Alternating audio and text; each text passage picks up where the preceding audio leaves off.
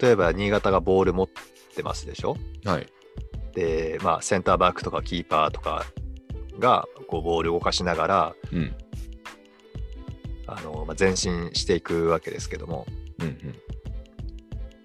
ボールの位置はまあね蹴ったり蹴られたりでこうよく動くから分かりにくいですけどその例えばディフェンスラインとか選手のこう配置とかってを俯瞰してみるとですね、うん。ぐんぐんぐんぐん進めていける時と、うんちょっと進んでは戻されてみたいな時とあるんですよね。うんうんうんうんだから新潟がどうこうじゃなくて相手がやり方を変えてきた時とかにやっぱりその前進するのを阻まれるんですよね。うん。うん。だから群馬がやり方をまあ変えたのか用意してきたのが出せるようになったのかうん。ちょっと何とも言えないんですけどもほう。うまく群馬がお抑えてきたっていうかねお押し返してきたっていうところもあって、うん。まあ、新潟が前進できなかったんですよね。えー、じゃあまあ、結果以上に、結果以上にというか、結果ほどの差はなかったみたいなところがあったんですか？うーん90分で見た完成度っていうとうん。差はありましたよね。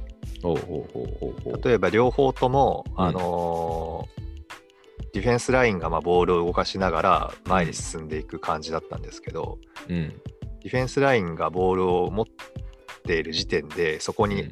まあ、相手チームのフォワードがこうプレッシャーをかけるわけですよ。うん。例えば群馬だったらフォワードが2枚だったんでうん。その2枚がこう新潟のセンターバックとか、うん。えー、とディフェンシブハーフにうん。圧力をかけていくんですね。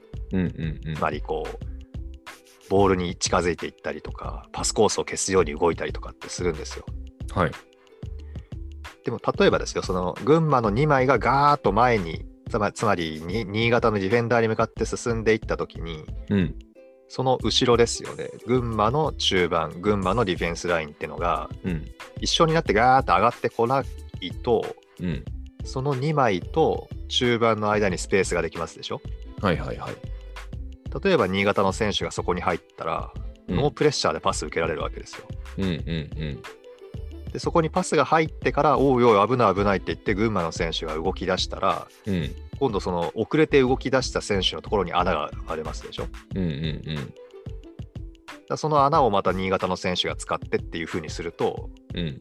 すごく前進が楽なんですよ。うんうんうんうんで、新潟の去年がそんな感じだったんですよね。うん。うん。でも今年はうまくいってるのは、あのー新潟のフォワードとかの選手が相手チームにガーッとこう前からプレッシャーをかけに行くと、後ろもしっかりついていってるんですよね。うんうんうんうん。だから、ボールの逃げ場がない、らスペースが生まれない。うん。そうすると相手はもう後ろから長いボールをポーンと蹴るしかなくなって、うんうんあのー五分五分になるわけですよ。うん。うん。自分たちがボールを保持してたのに、五分五分の状態に戻されちゃうってことなんですよ。うんうんうん長いボール蹴って、例えばそれこそズラタンとかがいればうん。うんうんうん。余裕でキープするかもしれませんけど、はいはいはいはいはい。それが、J2 はそうじゃないのでね、J1 は分かんないですよ、まだ。うん。でも J2 はそうじゃないので、長いボール蹴っちゃうと五分五分になるわけですよね。うんうんまあ、そうすると新潟ボールになることもあるし、まあ、相手ボールになることもあるけども、相手ボールになった瞬間に今度新潟の選手が囲むので、うん。うん。1人に対して2、3人とかでこう囲んでいったりするので、うん。結局奪えるんですよ。うんうんうん。で、そういう時間帯が長いと、おー新潟いい感じだよねってなりますけど、うん。